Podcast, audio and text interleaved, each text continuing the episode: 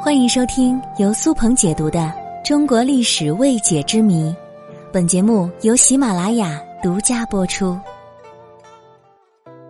我们在很多古装剧或者博物馆里，一定看到过古人睡觉用的枕头，有瓷质的，有玉质的，它们造型各异，但有两个共同的特点，就是又高又硬。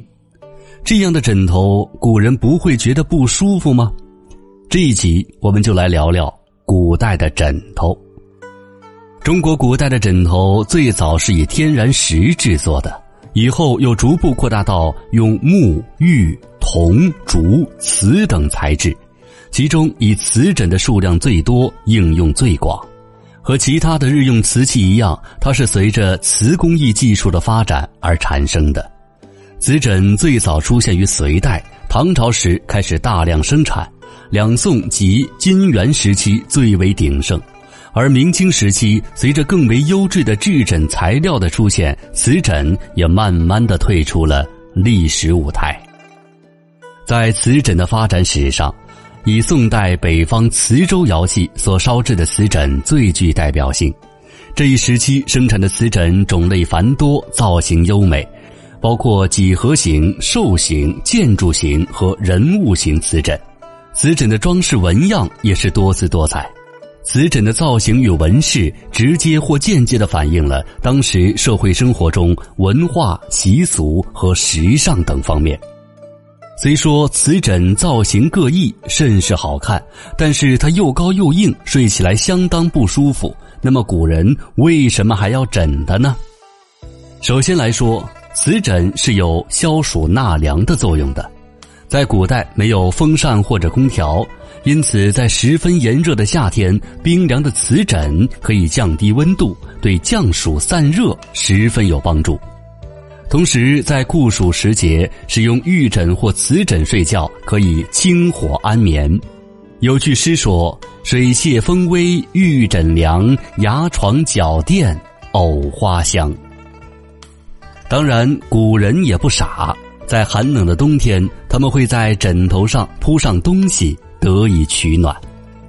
第二点就是养生了。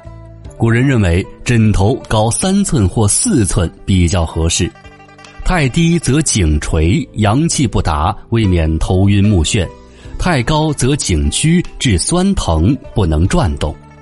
俗话说：“神仙枕三寸，三寸的枕头有益长寿。”推崇高枕无忧的古代人与现代人在睡眠习惯上也存在着差异。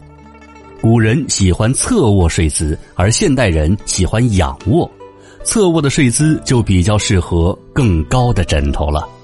同时，高高的枕头在古代有着高枕无忧的意味，而且根据相关科学研究表明。玉石当中含有很多的微量元素，长期与身体接触能够维持人体器官的生理平衡，有利于调节人们的精神状态。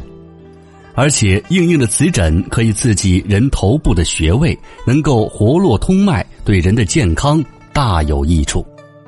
据说，长期睡这种枕头可以促进血液循环，治疗颈椎病。古人睡瓷枕，其实也是自律的一种表现。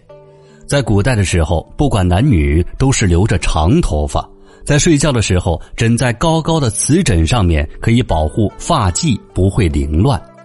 而且，由于硬的枕头不是十分舒适，所以他们睡觉只要一翻身基本上就会醒来。这样就会让古人不睡懒觉，很早就起床读书或者干农活儿。而祈福保平安也是瓷枕盛行的一大原因。唐宋时期流行的瓷枕以北方窑口居多，在动荡不安的时代间隙，河北等地的普通工匠依然通过制作这方瓷枕，将祝福传递千家万户。他们会在瓷枕上写上吉祥话，祝福枕着瓷枕睡的人平安、乐观、多子和富贵。他们仿佛透过冷冰冰的瓷枕，向遥远的我们送来问候，轻轻的道一声带着历史余温的晚安。